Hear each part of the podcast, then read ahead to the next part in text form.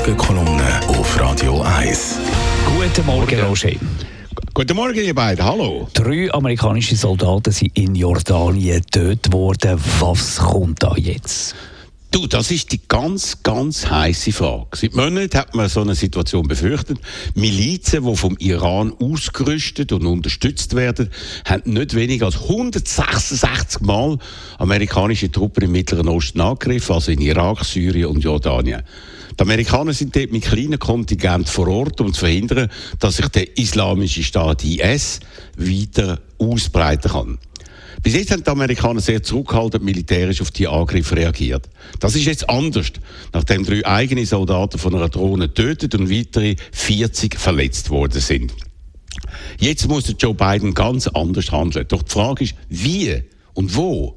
Er muss gegenüber dem Iran Flaggen zeigen, aber noch ist offen, wo er das machen wird, also im Irak oder Syrien oder direkt im Iran und in welcher Form er das tun wird.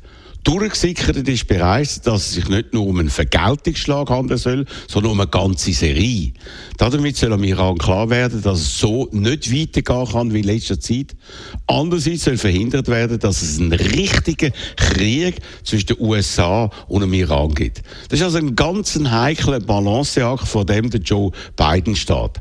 Ganz Amerika ist gespannt, wie er reagieren wird, denn das hat auch direkte innenpolitische Auswirkungen im Kampf um Präsidentschaft, wo zwischen Biden und Trump bereits in vollem Gang ist. Wie sind die Reaktionen in Amerika selber? Du, äh, republikanische Senatoren fordern Biden auf, möglichst hart durchzugreifen, direkt im Iran, ohne große Rücksicht auf Verlust und am Iran eine möglichst deutliche Lektion zu erteilen. Aber das sind Leute, die natürlich keine direkte Verantwortung tragen, wenn es schief geht, wenn die Sache aus dem Ruder läuft, sind nicht sie schuld, sondern der Joe Biden.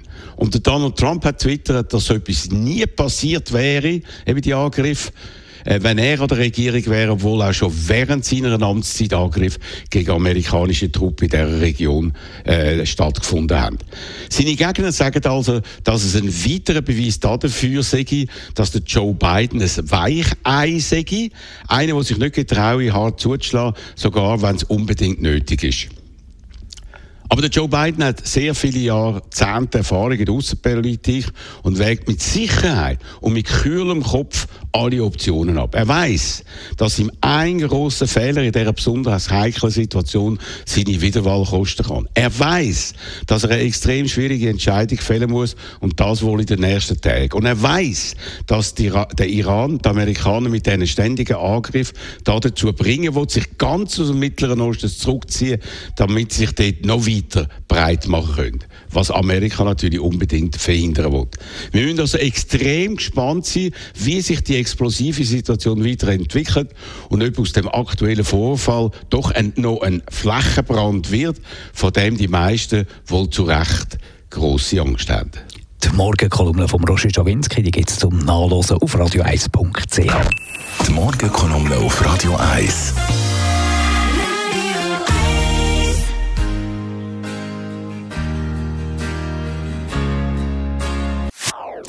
Das ist ein Radio 1 Podcast. Mehr Informationen auf radio1.ch.